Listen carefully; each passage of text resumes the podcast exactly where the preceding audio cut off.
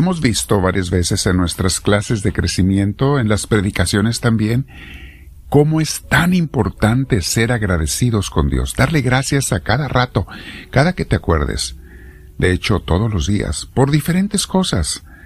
Porque una persona que no es agradecida, mis hermanos, es la que cae en la tristeza. Allí caemos.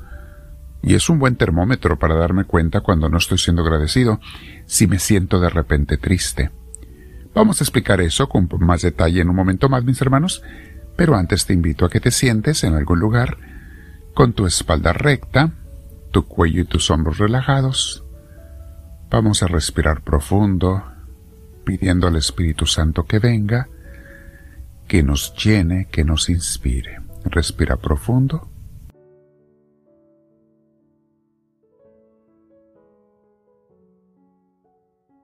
Y para ser agradecidos, comencemos dándole gracias porque nos permite orar, porque nos permite platicar con Él, pasar tiempo con Él, con nuestro Señor. Dile gracias, Señor, por esta oportunidad. Y si por algo no me siento bien, bueno, aquí voy a meditar uno de los regalos que tú nos das para sentirnos bien, aún en medio de las dificultades. ¿Cómo podemos hacer eso? Bien. Respirando profundo, mis hermanos, nos quedamos en la paz del Señor. El título de hoy se llama En un corazón agradecido no entra la tristeza. Hemos visto en varias ocasiones qué importante ser agradecidos con Dios. Es una de las oraciones más bellas el darle gracias por diferentes cosas. Se necesita ser agradecido para reconocer que todo viene de Dios y así gozar cada momento de nuestra vida mi hermana, mi hermano, es fácil olvidar o menospreciar la acción de Dios y sus múltiples regalos en la vida. ¿Cuánta gente hay que, se le olvida? Pero ¿cómo podemos olvidar que todas las cosas buenas que tenemos nos vienen de Dios y que las malas incluso las usa Él para nuestro beneficio cuando amamos a Cristo? Medita Romanos 8:28. Con razón, mis hermanos, hay tanta gente infeliz, porque no da gracias. Recuerda que en un corazón agradecido no entra la tristeza. Nadie puede estar agradecido y sentirse triste al mismo tiempo. Inténtalo, pruébalo y verás que no puedes. O estás agradecido con alguien por algo, o estás triste pero no puedes estar los dos. Algunas mamás se han quejado de que sus hijos nunca les dan las gracias por la comida que les preparan, por la ropa que les lavan, por trabajar tanto para darles lo mejor que ellas pueden, y esos hijos dejan de gozar el amor de su madre, de sentirlo, de experimentarlo, precisamente porque no son agradecidos. Quizá algunos hemos caído allí. Si Dios se quejara, mi hermana, mi hermano, ¿te imaginas de cuántas cosas y cuántas veces de todo lo que Él nos da nos reclamaría. Pero no, Dios no se queja. Pero le da tristeza porque sabe que nosotros sufrimos cuando no le damos gracias. Se preocupa por nosotros, no por Él. Él está bien, Él es perfecto, Él tiene todo. ¿De qué le vamos a dar gracias a Dios? Pues de todas las cosas que tiene, mi hermana, mi hermano. Empezando por la vida que nos da cada mañana para levantarnos, la comida, el trabajo, la salud, los seres queridos, el, aire que respiro, el agua que bebo, si fuera agradecido, a cada rato le estaría dando gracias. Claro, no lo puedes hacer cada segundo, pero seguido, y verás qué hermosa paz sientes en tu corazón cuando le das gracias a Dios. Colosenses capítulo 3 versículo 17 dice, Y todo lo que hagan, de palabra o de obra, hágalo en el nombre del Señor Jesús, dando gracias a Dios el Padre por medio de Él. Recuerdo cuando era niño, mis hermanos, que cuando salíamos de viaje, e íbamos a la, de compras y las tiendas donde íbamos a comprar estaban a más o menos 40 minutos de distancia.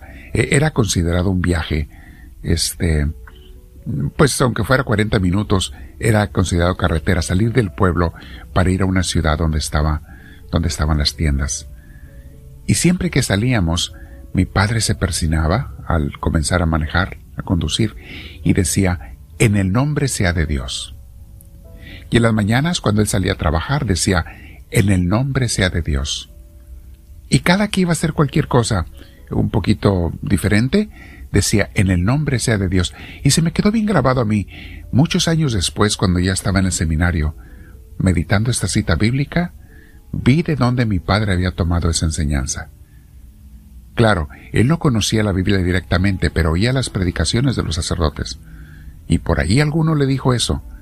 Algún sacerdote les predicó eso, esta cita de Colosenses 3:17. Todo lo que hagan, háganlo en el nombre del Señor Jesús. Ahora entiendo por qué mi padre decía esa oración cada vez que salía o cada vez que hacía alguna actividad especial o al empezar el día. Primera Tesalonicenses capítulo 5 versículos 16 al 18 dice, Estén siempre alegres, oren sin cesar, den gracias a Dios en toda situación, porque esta es su voluntad para ustedes en Cristo Jesús. San Pablo ya tenía esto bien claro, mis hermanos. Ese gran apóstol teólogo, San Pablo, Tenía bien claro, darle gracias a Dios. Está hablando de estar alegres. Fíjense de qué habla. El tema es estén, estén siempre alegres. Y luego nos da la pauta. ¿Cómo vamos a estar siempre alegres? Ok, dice, oren sin cesar.